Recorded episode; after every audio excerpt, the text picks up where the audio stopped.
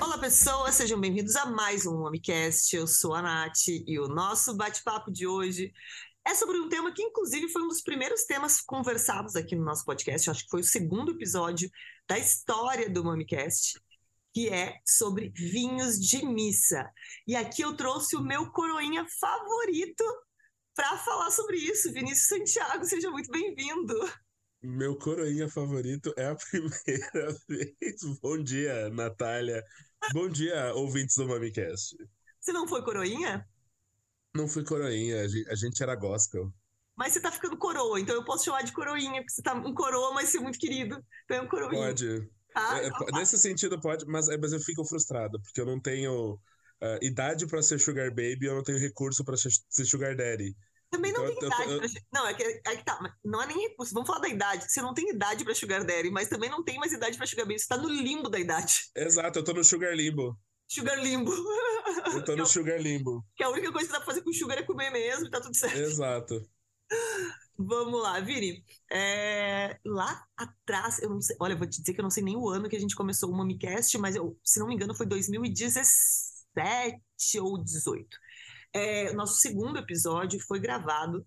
Você conhece também, Frei de Jair, que Conheço. foi meu colega na BS. É, quando eu me formei na BS, a gente teve um colega Frei que produz vinhos. Ele era, inclusive, enólogo, né, lá da, da Pousada dos Capuchinhos.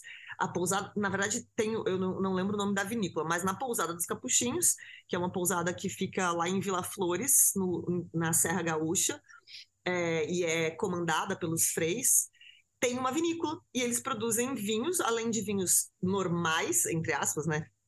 todo vinho é normal, Sim. eles produzem um vinho de missa. E a gente gravou um episódio com ele, só que faz muito tempo. É, a gente também não tinha nem recurso direito para gravar, não sabia o que falar num podcast, eu não sabia nem falar meu nome. Então vamos regravar esse assunto, porque é um assunto muito legal. E eu sei, Vini, que tu andou preparando um material específico sobre esse assunto, porque tu vai fazer uma degustação de vinhos de missa. Então, por favor, começa falando sobre essa degustação, para a gente começar a entender e depois a gente explica para o pessoal aqui o que, que é esse vinho de missa. Ah, pra ter uma ideia, esse episódio é o terceiro episódio do MamiCast e ele é de julho de 2018. Caramba, 18 mesmo. Faz uma vida, faz cinco anos já. Na época a gente. Beleza. Na época a gente nem imaginava que ia se trancar em casa por uns anos, assim, olha. Nada. Né? Eu era tão jovem. Então, é, fazia um tempo que eu queria fazer uma degustação de vinhos de missa e eu fui comprando vinhos de missa onde eu encontrava. Porque, assim, uh, eu, é um assunto interessante, é curioso. É muito assim, curioso. eu não sou católico, então um, eu sempre tive curiosidade de provar um vinho de missa para saber qual é que era. Sempre tive curiosidade de provar uma hóstia para saber como é que era, porque eu não sou católico. Então, tem curiosidade de entender como funciona isso. E eu trabalhei muitos anos numa vinícola que produzia vinho de missa, então eu provei vinho de missa, conheci o processo de produção, como a coisa funciona. E aí eu fui juntando vinhos, tanto de missa quanto vinhos feitos por frades. A gente vai provar vinho, inclusive, da Cave dos Frades, que é a vinícola dos Freios Capuchinhos, lá de Cave Vila Flores. dos Frades é o nome. Olha eu que vim pro episódio sem pesquisar. Que loucura. Cave dos Frades. E aí, e aí uh, conversando com o pessoal da Pé de Vinhos, aqui de São Paulo, eu fiquei, tá, e aí, vamos, vamos fazer uma degustação diferente? Vamos. Então, vamos fazer uma degustação de vinhos feitos por frades e vinhos de missa, harmonizado com pães, bolos. Então, não não pode Já até pensou? ter. Será que existe na fabricação de óssea? Tem assim, ah, usa a levedura diferente que tu usa no pãozinho, dá um saborzinho diferente, e aí a gente pode ter uma degustação de ósseas? Assim, degustação de ósseas não faz muito sentido, porque não. a receita é padrão, não. É padrão. Mas o vinho não. É padrão. O vinho não, Aliás, o vinho pode mudar. Pra quem, pra, só para explicar para quem não está entendendo muito o que a gente está falando, é, vinho de missa, ele não é igual, não é um vinho tinto normal que está lá na, na, na, tacinha do padre. Então, é por isso que a gente está falando, ele é diferente, então não é que a gente vai contar sobre vinhos normais que padres bebem, não, o vinho é diferente mesmo, é feito por um processo diferente, tem muita explicação por trás disso, e é isso que o Vini vai trazer para a gente hoje. É, e, e, aí a gente vai fazer essa degustação harmonizada com pães e bolos da padaria do Mosteiro, que é dos beneditinos de São Paulo, então, porque vinhos de missa são doces, né? Uhum. Geralmente. Então, essa brincadeira. é provar esses vinhos de missa, harmonizando com pães e bolos da padaria do mosteiro, é, tirando essa curiosidade de como é um vinho de missa, como é um vinho feito por frades, explicar um pouco dessa história, porque vinho está presente em diversas religiões e fés ao longo da história. E, e durante um tempo eu dei, eu dei uma consultoria para a Cave dos Frades, trabalhei numa vinícola que fazia vinho de missa, então eu precisei é, pesquisar esses processos, precisei estudar isso para poder dar essa consultoria. Então é, é bom resgatar isso e é um assunto sempre divertido. E uma coisa, uma curiosidade, né? É... Os vinhos no Rio Grande do Sul, a, a, o cultivo, ele chegou através das missões jesuíticas, né?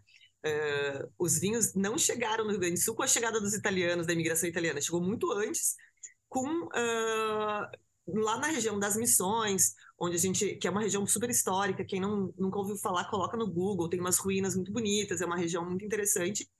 E os jesuítas espanhóis introduziram o cultivo da videira nessa região para produção de vinho de celebração, né, de missa. Então, é. faz parte da história, inclusive, da região que mais produz hoje, que o vinho tenha sido introduzido para celebrações, para missas, né? É, a, a, fé católica foi o que difundiu, de maneira geral, o vinho para boa parte do Novo Mundo. Exatamente. Porque, como o vinho é essencial na celebração da missa, a gente tem que ter uva e tem que ter vinho. Então, se a gente pensar em toda a colonização uh, americana, de maneira geral, a gente tem o vinho surgindo nas Américas por causa de padres, monges, é, pessoas que estavam propagando a fé católica e que precisavam celebrar a missa. Eu acho Inclusive. Até, eu, eu, acho até que a, a, uva mission, quando a gente fala aqui né, na América Latina, vem das. E também que foi introduzida por espanhóis, é de missiones jesuíticas. Exatamente. É essa... Missões jesuíticas. É, é, é, essa a origem. E, e nas missões uh, aqui do Rio Grande do Sul, nas ruínas, uma das ruínas é provavelmente da primeira cave de vinhos do Brasil. Uhum. Se não, com certeza, a primeira do Rio Grande do Sul, que era onde os monges, os padres jesuítas, estocavam as suas garrafas de vinho para a celebração das missas e tudo mais. Vini, é... então vamos, vamos falar para o pessoal aqui é, características básicas, né? Você já mencionou que a maioria dos vinhos é, de celebração, os vinhos de missa, são doces. Tem alguma razão específica para isso? Tem algumas razões, mas vamos contextualizar geral? Vamos, vamos. Então vamos, vamos lá. A primeira coisa é que o vinho é importante para religiões do mundo, não para todas. Uhum. Mas vinho, é, o vinho tem um, um, fator histórico no ser humano. É, se a gente pensar, por exemplo, na obra mais antiga que a humanidade conhece, é Gilgamesh. Gilgamesh é uma obra dos Sumérios, e resumindo a história, tinha o Gilgamesh, que era um rei Baal, muito poderoso, um semideus. Os deuses estavam insatisfeitos com ele e criaram uma criatura para dar um pau no Gilgamesh, que era o Enkidu. É isso, falaram: Enkidu vai lá e acaba com o Gilgamesh. E o Enkidu era meio que um monstro, era uma, era uma fera. E mandaram o Enkidu pra Terra, só que sem GPS. Então o Enkidu começou a procurar o Gilgamesh, mas ele meio que se perdeu e tava com fome, com sede. E todo mundo fugia do Enkidu porque ele era um monstro. Até que uma família acolheu o Enkidu. E tem o trecho na história, né? Que é come pão é o suporte da vida, bebe vinho é o costume da terra. E ele comeu até ficar saciado e bebeu sete cálices, ficando alegre com o coração exaltado e a face brilhante que é o que a gente faz em qualquer festa no final de semana. Você, tá? É, eu, eu não bebo, a minha religião não permite. Acabou de dizer que não é religioso, a minha religião não permite. É. Mas, é, né, a gente pensar que essa é a história mais antiga que o ser humano conhece, a gente está falando de 4 mil anos, 5 mil anos atrás, e que o vinho já tinha efeito civilizatório, então o vinho já fazia parte das celebrações sumérias, a cerveja também. Tem um, o pessoal da cerveja sempre fala do Inan Incasse, tem, tem, é, tem esse fator importante. Se a gente pensar na Bíblia, a história mais antiga envolvendo vinho é de Noé. Né? Noé subiu na arca, desceu da arca quando baixou a chuva, quando a água baixou, e ele plantou uma videira, colheu uva, fez vinho, ficou bêbado e pelado na tenda dele. E deu maior treta com os filhos. Então, assim, também, é, é o, o Noel padroeiro dos bêbados, dos viticultores e dos enólogos, assim, patriarca de todo mundo. É, então, assim, na religião cristã é importante, mas os egípcios faziam vinho. Uh, o, se mede o tempo de governo do faraó Horemheb, por exemplo, que a gente está falando de mil anos antes de Cristo, por causa de vinhos que eram safrados do ano do Horemheb. O, o, o vinho tinha do ano tal do governo de tal faraó. E a galera aí achando que tá tomando vinho de 40 anos, tá tomando vinho antigo. Imagina tomar um vinho egípcio dessa época. Nossa, que lindo. Provar seria lindo, né? Mas o estado desse produto. seria horrível. Horrível. Mas muita gente era enterrada com vinho, até porque os egípcios acreditavam de maneira bem simplificada, não é minha especialidade, é, que o que você projetava na sua tumba era o que você ia ter na, na outra vida. Então você colocava alimentos, bebidas, símbolos, pinturas do que você teria no, no outro mundo, porque a vida continuava no, no além para os egípcios.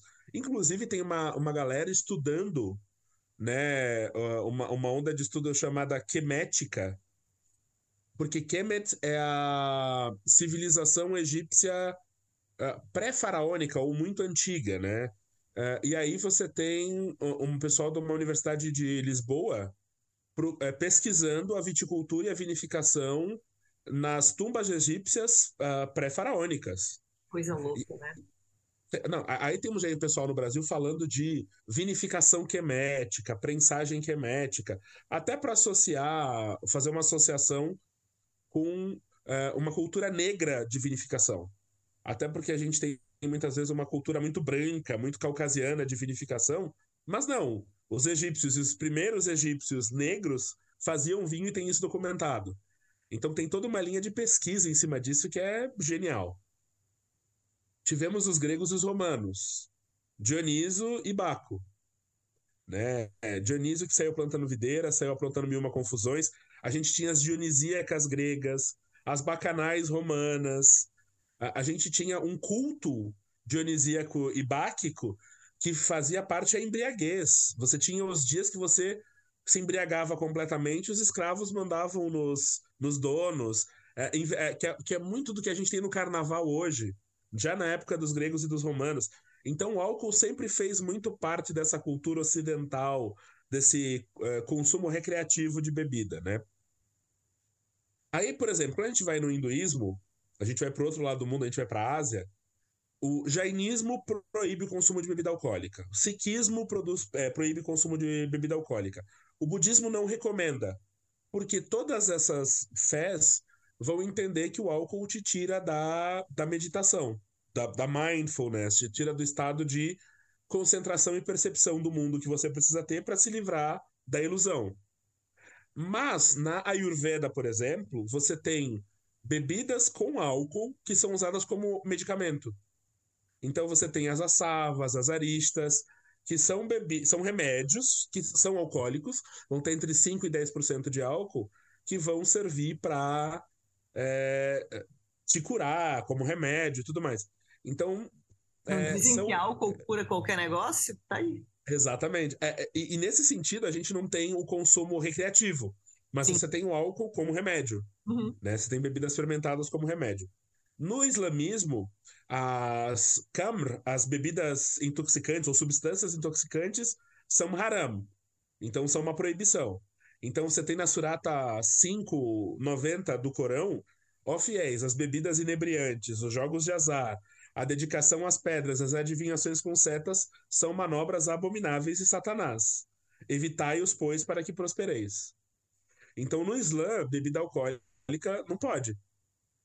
Porque é, é do mal e você vai evitar para poder prosperar. Então, você não vai beber.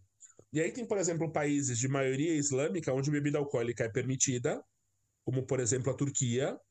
E a Turquia produz vinho e etc. Mas você tem países islâmicos onde você tem uma, uma, uma legislação baseada no islamismo onde é proibido o consumo e comercialização de bebida alcoólica. Aliás, tu andou indo para a Turquia, voltando aqui para a Turquia, tu andou indo para a Turquia e trouxe vinhos maravilhosos, né? Fizemos um jantar. Sim. A Vivi, a sogra do Vini, que também foi nossa colega na BS, Vivi maravilhosa, um beijo, não sei se ela nos ouve ainda. Ela fez um super prato maravilhoso é, e a gente harmonizou com os vinhos que eles trouxeram, né? Bastante coisa boa sai da Turquia. Sim. A gente já tô falando gente... lá, né?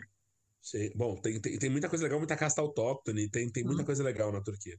Saudades dos vinhos turcos, inclusive. A gente tem no judaísmo o kiddush, que é a benção do vinho.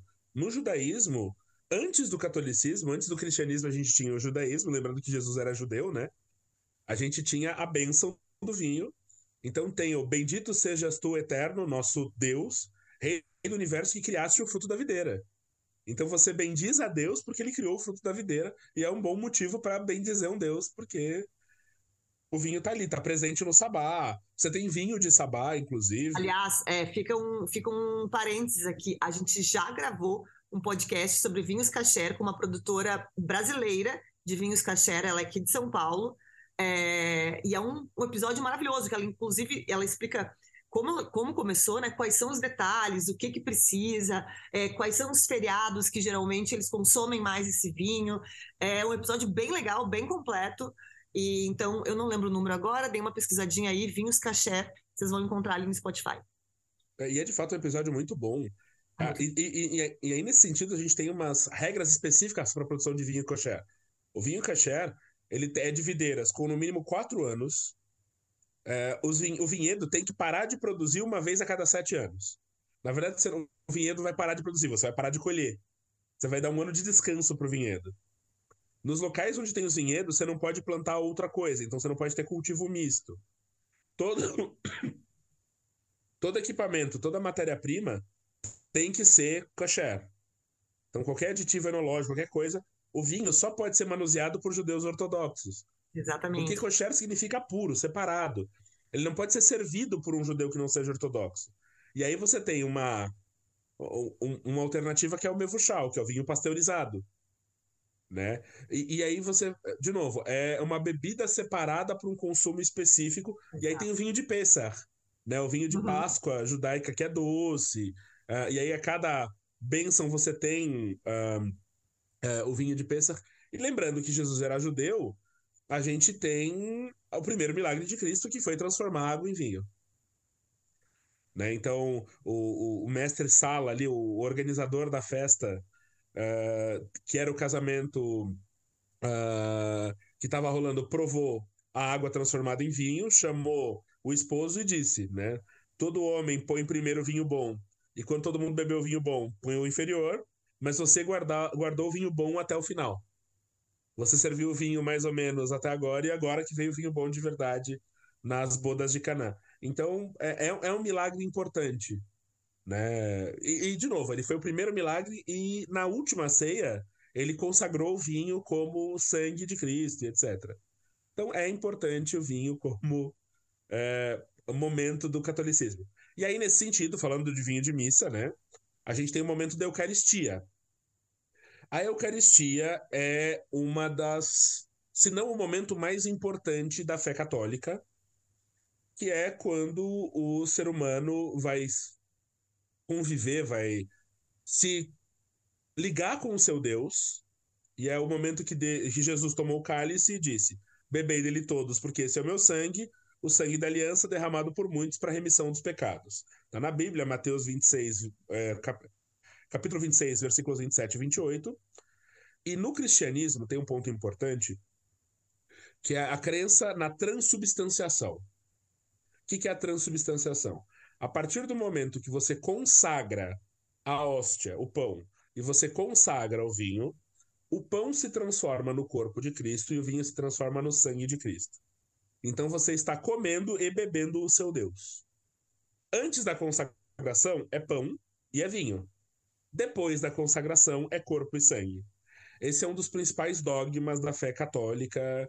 E aí, o que vai normatizar a produção de vinho de missa são vários manuais, como o Código do Direito Canônico.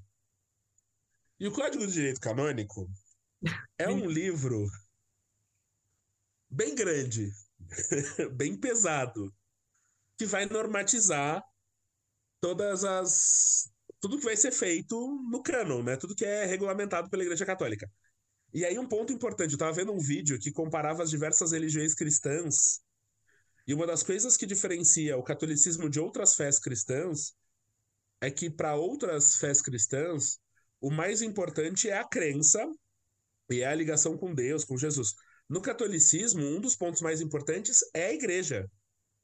Então, é a igreja que traz a verdade. É a igre... Assim, tem outras fés cristãs que não importa a igreja. O importante é a tua relação com Deus, é a tua fé em Jesus. A igreja é complementar. No catolicismo, não, a igreja é central. Você vai seguir a igreja, você vai é, ser guiado pela igreja. E, de novo, eu estou falando de um ponto de vista leigo. Não sou católico, gosto de estudar o assunto, mas não sou um, um, um doutor do direito canônico. E sendo, sendo então, a, nesse caso, sendo a igreja, a instituição, um ponto central da religião, faz sentido que a cerimônia seja tão importante para a fé católica, a cerimônia da missa, a cerimônia da, Eucaristia, que, é, que envolve o, o pão, o vinho, que vira corpo e sangue. Então, faz muito sentido que tenha tanta importância, né, esse momento da celebração, já que a igreja, a instituição, é, é um ponto central da religião. É, é, é, isso. E aí, vamos lá, Código do Direito Canônico, vamos entrar no direito, que é uma área que você gosta. Ai, Natália, eu, gostasse, eu já gostou. Se eu gostasse, eu tava lá ainda, né? O povo aqui ah, nem mas... quer saber, gente. Vocês sabiam que eu sou jurídica? Já fui, né? Sou não praticante.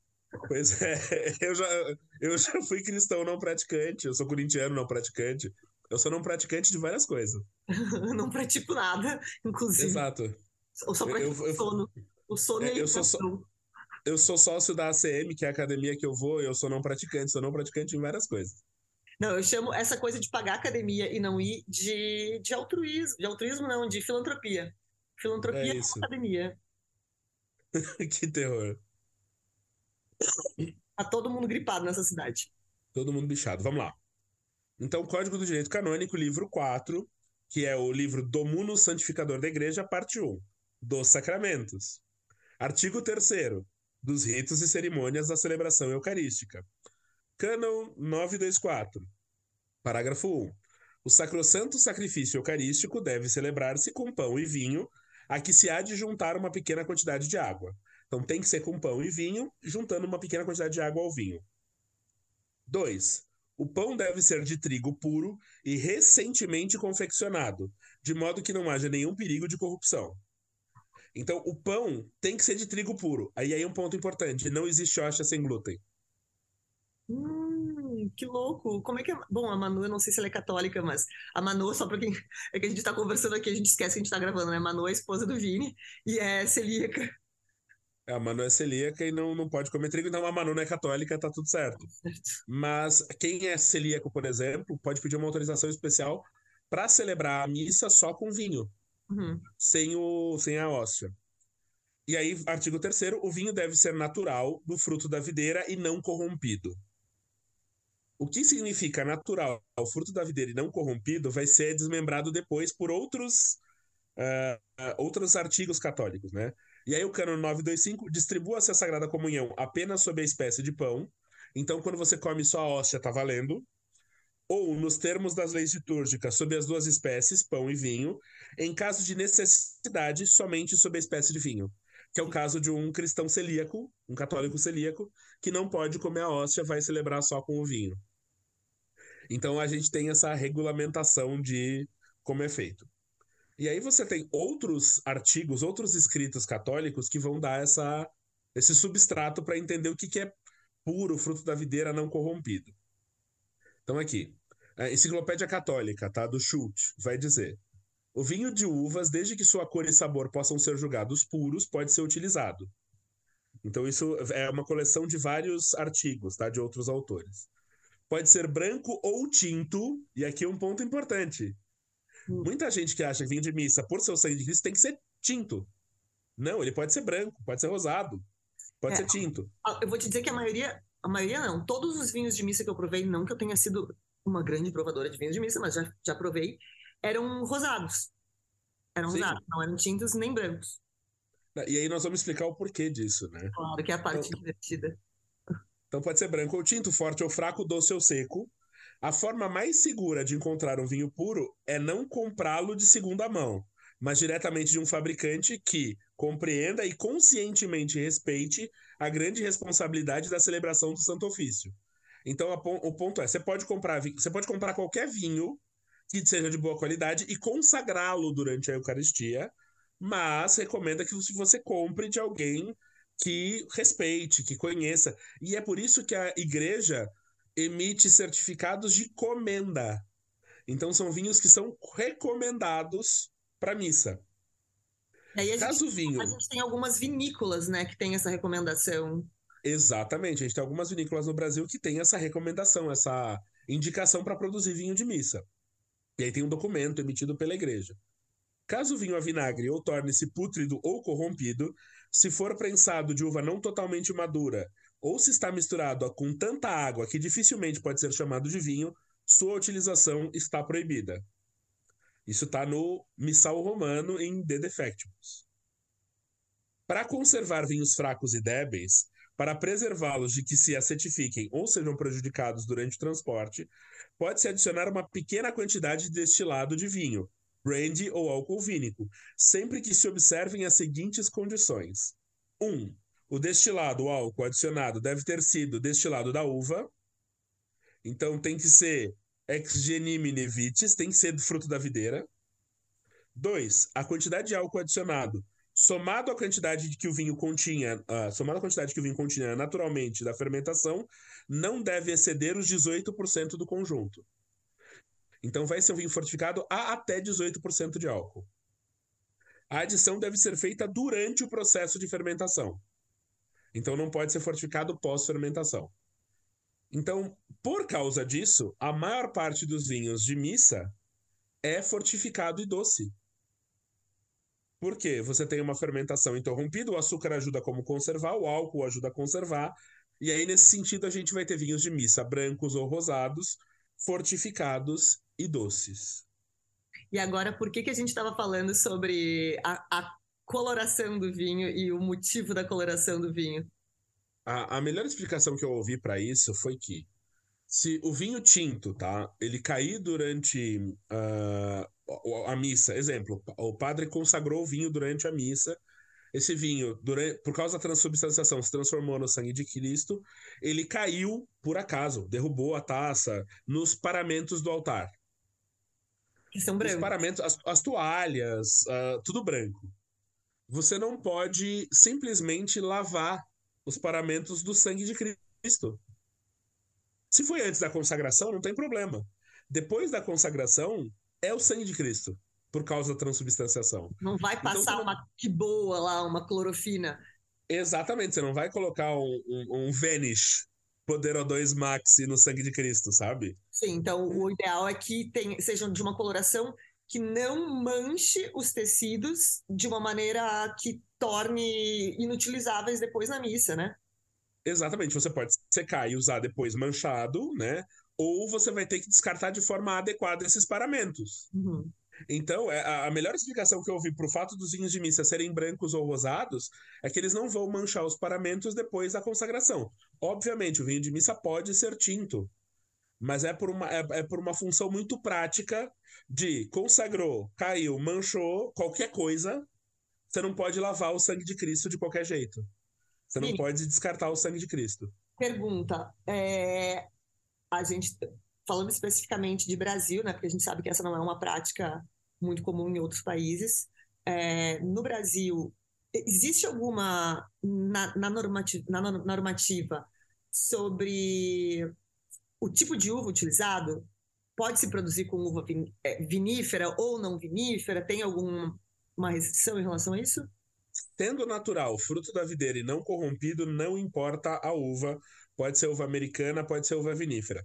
É claro que vinhos canônicos europeus eh, são feitos de uvas viníferas, ah, Uhum. E parte dos vinhos canônicos brasileiros são feitos de uvas americanas. Uhum. Então, de novo, é muito uma questão do disponível no lugar.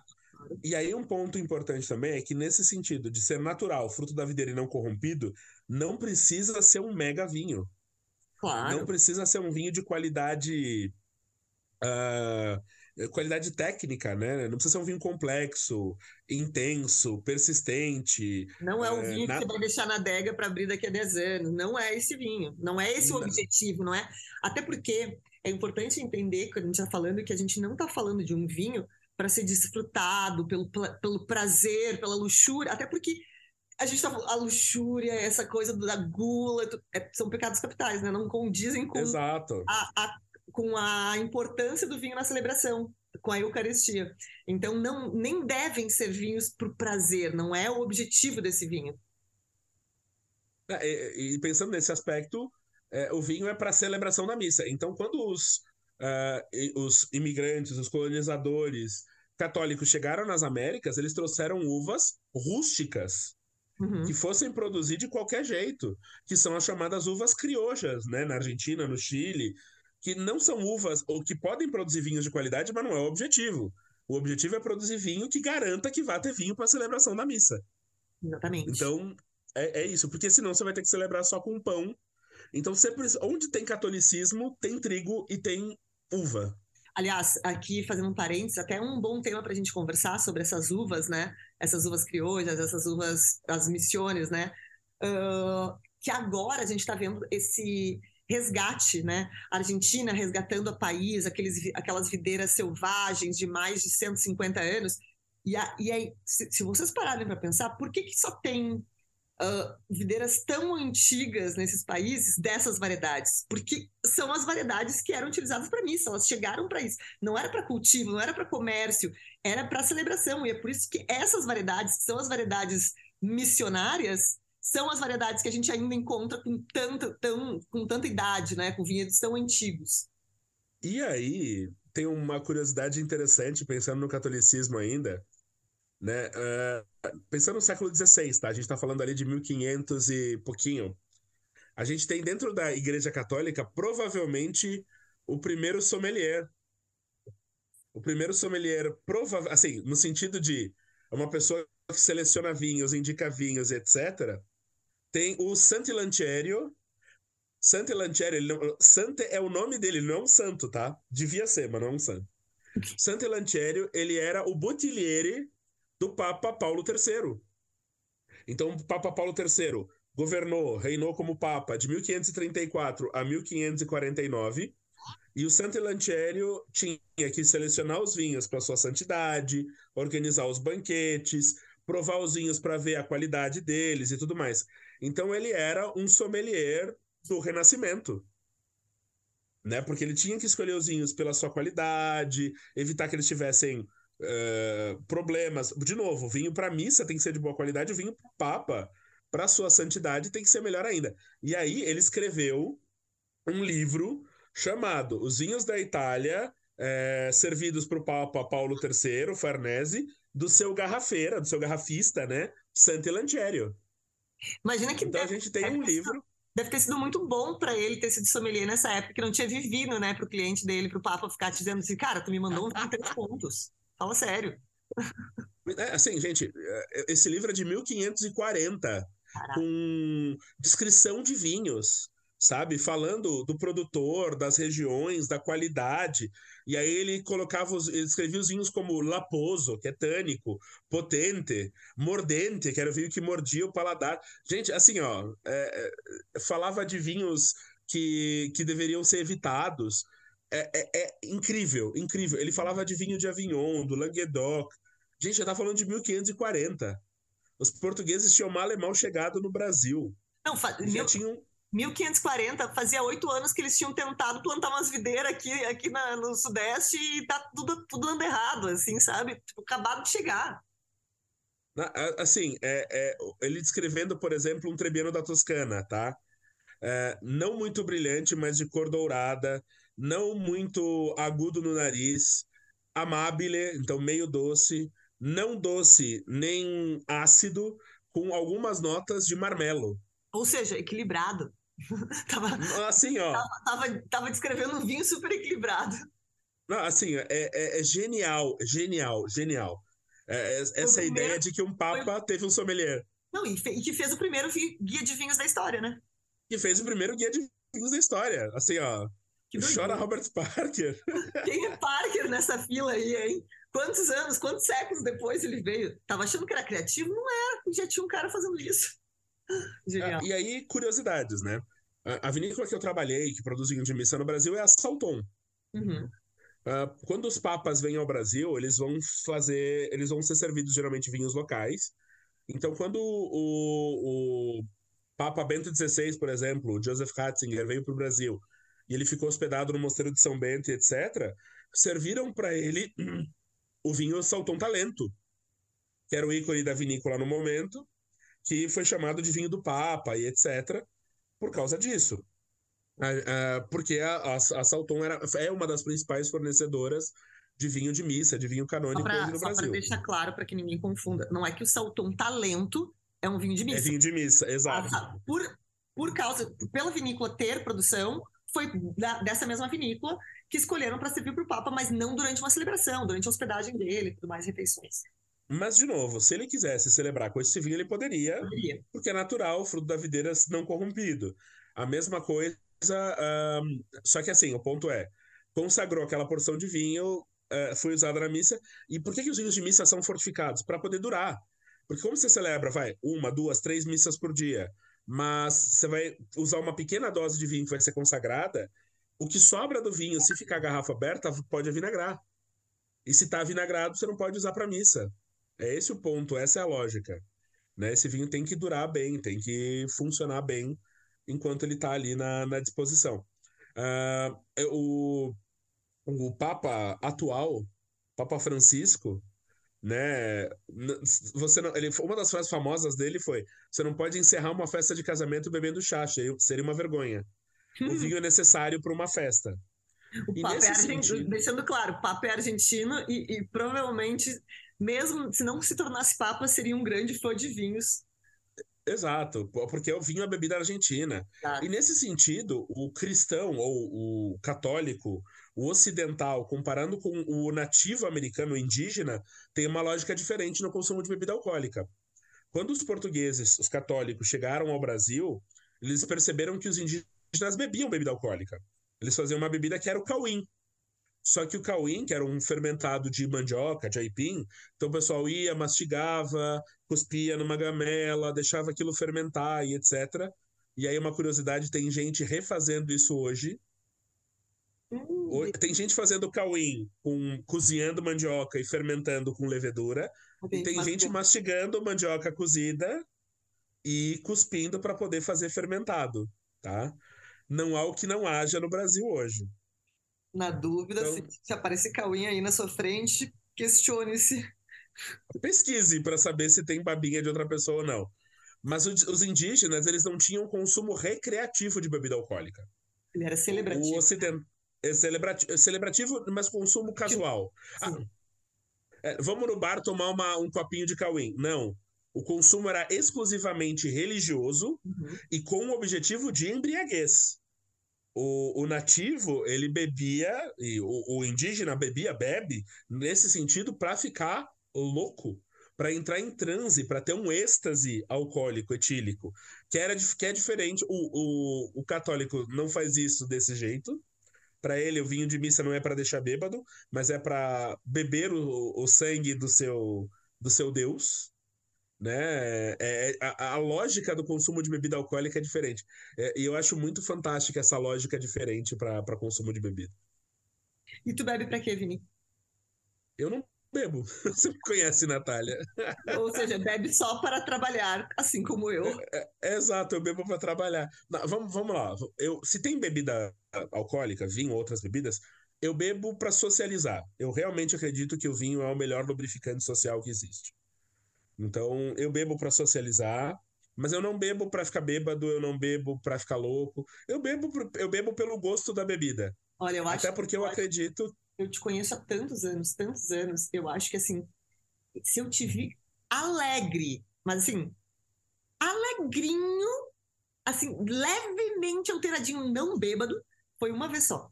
Eu lembro que é. um dia que estava muito irritado e disse que precisava, mas foi assim, nem bêbado ficou. Eu, é, eu acredito em beber por gosto. Beber por desgosto é cretino. É. Que é coisa mais cretina do que beber por desgosto. Mas e aí, só que nesse sentido eu provo de tudo. Sim. E é, e é por isso também que eu quero criar esse tipo de experiência. Vamos provar vinho de missa e vinho feito por frade? Vamos ver qual é que é? Né? E aí tem várias formas de produzir vinho de missa. E tem. E aí, o vinho de missa feito por vinícolas aqui no Brasil, geralmente você vai ter uma vinícola de donos católicos, né, de uma família católica, que vai submeter esse vinho e o processo de produção à cúria mais próxima. geralmente vai vir um bispo para até a vinícola, vai acompanhar o processo, vai provar o vinho, e ele vai emitir um documento, uma comenda, uh, dizendo: este vinho é recomendado para a celebração de missas. E aí as dioceses podem comprar desses fornecedores esse vinho para a missa. Então, qualquer pessoa pode comprar vinho canônico, mas geralmente ele é vendido para dioceses. Né? Então a diocese vai, compra os vinhos para missa, estoca, distribui entre as suas igrejas e, e as igrejas vão usando para celebrar a missa. Se eu não estou enganada, eu lembro que quando uh, a gente gravou o primeiro episódio sobre isso, na altura tinha acho que três, três vinícolas no Brasil que eram autorizadas a essa produção, eu não tenho certeza. É, a Salton, você se lembra de, de alguma outra de cabeça? Hoje, de cabeça, a gente tem a Salton, que faz o canônico. Uhum. Nós temos a Perini, a que Perini. também tem vinho de missa. É que a Perini, hum. especificamente, foi a, a vinícola onde eu, eu não queria mencionar para porque eu não tinha certeza se estava certo, mas era que eu achava que era. A Perini tem o vinho canônico, inclusive, na lojinha deles para vender. Exato. Óbvio. Lembrando, o vinho, a venda ali, ele não é não é eucarístico, né? É, ele precisa passar. É, você pode comprar e vai tomar e é um vinho normal. Ele só se é um transforma. Ele se transforma durante a Eucaristia, então é um vinho normal. Mas é o mesmo vinho que será utilizado para Eucaristia na missa tem a Casa Geraldo uh, de Andradas, uhum. que faz o vinho litúrgico, que é um vinho canônico. Uhum. Né? Então é um vinho rosado, uh, especial, recomendado para a celebração da missa. E a gente tem a Cave dos Frades, que faz o vinho santo, que é um vinho canônico também, que é o Frei Fabiano, vinho para missa. Então esses são os principais vinhos de missa que eu conheço no Brasil. Aí tem é, o, o, os outros cristãos, né? Se a gente pensar é, em cristãos evangélicos, por exemplo, eles também vão celebrar a Santa Ceia. Né? Eles também vão celebrar, a, a, não é a Eucaristia, né? mas eles celebram com, com vinho, uh, com pão e tudo mais. E aí você tem a, a, a vinícola Ladorne, que é do Paraná, que faz vinhos desalcoolizados. Né? Então, é, esses vinhos desalcoolizados, eles são, eles são de família católica, tá? Então, eles fazem um vinho canônico rosado suave chamado João Paulo II.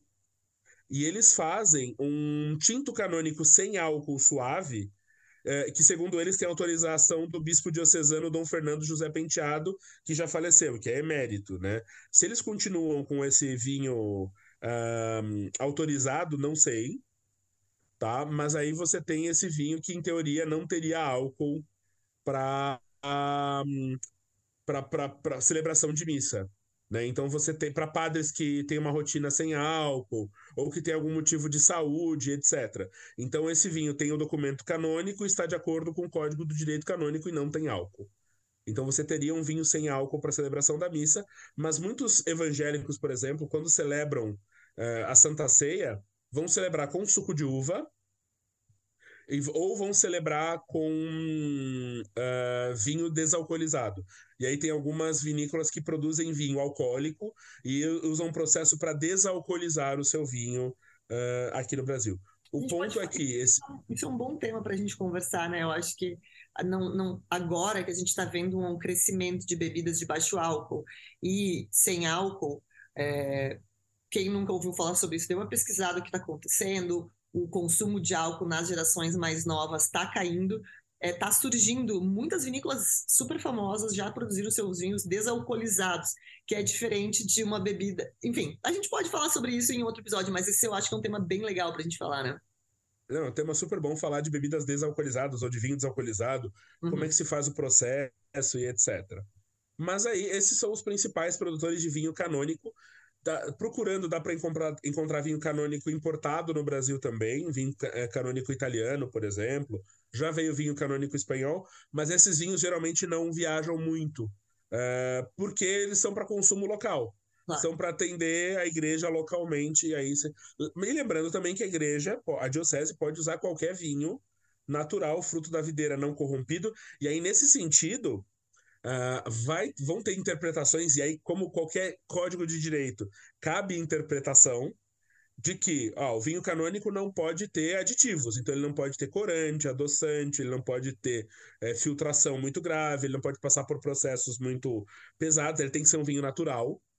Existe essa interpretação. E existe a interpretação de que não. Sendo preservado, não sendo avinagrado, oxidado, você pode usar práticas tradicionais no mercado. Então existem essas interpretações do natural fruto da videira e não corrompido. Que doido, né? E você tá. A gente começou o episódio falando sobre uma degustação que você está montando, né? Sobre Exatamente. vinhos canônicos, vinhos de celebração. É... São vinhos do Brasil? Você conseguiu alguma coisa de fora? O que, que vai ter nesse. O que, que vai ter nessa degustação? Nessa degustação, a gente vai ter quatro vinhos que não são canônicos, mas são feitos por frades. Uhum. Então a gente vai ter um espumante branco, um espumante rosé. Nós vamos ter um vinho branco e um vinho tinto feito por frades, tá? Vinho feito pelos frades, na cave deles e etc. E aí a gente vai ter quatro vinhos de missa. Quatro vinhos canônicos, né? Então vai ter três brasileiros e um importado, um italiano para a gente poder provar e com a harmonização desses pães e bolos da padaria do Mosteiro, para a galera poder conhecer, saber como é que é. E, e é sempre bom fazer essa harmonização pela, pela diversão. E assim, a qualidade dos vinhos, os vinhos são bons, alguns deles eu conheço, outros não, mas os vinhos são na média bons, mas nada nada que vai mudar a vida de vocês, vocês não vão ver Deus nessa degustação, tá? Mas pelo conhecimento vale muito, é divertido. Mas os pães e os bolos da padaria do Mosteiro são espetaculares. Aliás, foi você e aí eu recomendo. essa padaria. Aham. Uhum. E eu fui do brunch lá no Mosteiro de São ah, Bento. Eu não fui ainda. É uma experiência super legal. Porque, primeiro, você vai, você pode assistir a missa ou não. Vale ver a missa, foi uma missa muito bonita. É, mesmo para quem não é católico, não é cristão, acompanhar a celebração, ver o ritual, entender os processos é bonito. Uh, e entender que tem pessoas que se identificam com essa fé. Então, assim, é, é muito legal. Depois, tem o brunch, então, que tem, tem espumante, tem vinho, uh, tem outras bebidas também. Então, tem Coca-Cola para quem é de Coca-Cola, tem suco para quem é de suco, café para quem é de café. Uh, tem uma musiquinha gostosa rolando. É um buffet muito bem servido, com comida muito boa. Então, o brunch do Mosteiro de São Bento, em São Paulo, é maravilhoso. Uh, eu tenho uma amiga que foi no brunch da Catedral da Sé e ela falou que o de Mosteiro de São Bento é melhor. É. é então, então, o do Mosteiro de São Bento, lindão. E aí, uh, depois do brunch, você comeu bem, encheu o pandulho, você vai fazer uma visita pelo colégio de São Bento. Então, tem uma capela lá em cima do colégio que é privada para os alunos do colégio e tudo mais. Uh, tem a sala onde o, Papa, onde o Papa é recebido, e tem a visita à igreja, né? a, a, igreja do mosteiro. Você, qualquer um pode entrar no, no mosteiro e ver a igreja. Só que quando você tem um padre, um monge, te explicando a simbologia, por que, que você tem tâmaras representadas dentro de uma igreja, por que, que você tem aquilo pintado daquele jeito, quando você vai observando a simbologia e isso é explicado, tudo faz muito mais sentido. E vem de um momento da história humana em que as pessoas eram analfabetas. Então, o símbolo valia muito mais do que a palavra. Sim, eram, então, eram, é, é... histórias, eram histórias contadas com simbologia, né? Exatamente. Então, nesse sentido, é fantástica a visita. É uma visita muito gostosa. Para quem gosta de história, de cultura, de simbologia, é um tesão. E tem um concerto de órgão. Legal. Então, o concerto de órgão muito bonito, com um com bar. Então, assim, é uma experiência que eu recomendo para todo mundo que tenha condições de fazer. É, tá lá no Instagram do Mosteiro de São Bento, aqui de São Paulo, para participar do brunch, da visita uh, e da missa. Vale a pena participar, é bem legal a experiência. E a tua experiência, Vini, que dia vai ser? A minha experiência, que eu chamei debochadamente de Take Me to Church, Take né? me to church, I worship like a dog. Exatamente. Gente, isso foi Natália interpretando Rosiane no karaokê de hoje. I can give you my life. Nossa, vai ser dia... Ouço, adorei essa música, adorava essa música. Olha aí. Vai ser dia 18 de julho, ter uma terça-feira, às sete e meia da noite, na Pé de Vinhos, que é uma loja de vinho especializada em vinho brasileiro no bairro do Limão, na Avenida Nossa Senhora do Ó. É, os ingressos estão disponíveis via Simpla. Então também chega lá no meu Instagram, que é Vini Mirago, para dar uma olhada, tá lá no Simpla também. E aí você vai participar dessa degustação de oito rótulos. E assim, na pé de vinhos, a gente fala oito rótulos, nunca são só oito rótulos. Tá? É, é, um absurdo. Nunca, nunca acaba no horário que vocês dizem, nunca são só oito rótulos, porque sempre alguém, depois da degustação, compra uma garrafa, abre, todo mundo toma, e aí vem uma. Eu já participei, já caí nessa escada. O Emerson, o Emerson da Pé de Vinhos, é, o Pedro, é, o pessoal da Pé de Vinhos, eles são doidos que nem eu, nesse sentido. Eles sempre querem provar coisa diferente, eles sempre querem te fazer provar coisa diferente. Então, se eles têm lá, eles abrem alguma coisa diferente pra gente provar. Então, assim, eu garanto oito rótulos. Né? Mas o Emerson e o, e o Pedro vão botar mais alguma outra coisa lá pra gente provar junto. Ó, se mais você tá- harmonização. Tá... Não, e se você que tá ouvindo tem um rótulo muito maluco e quer muito que o Vini prove, já leva também, já põe na roda depois.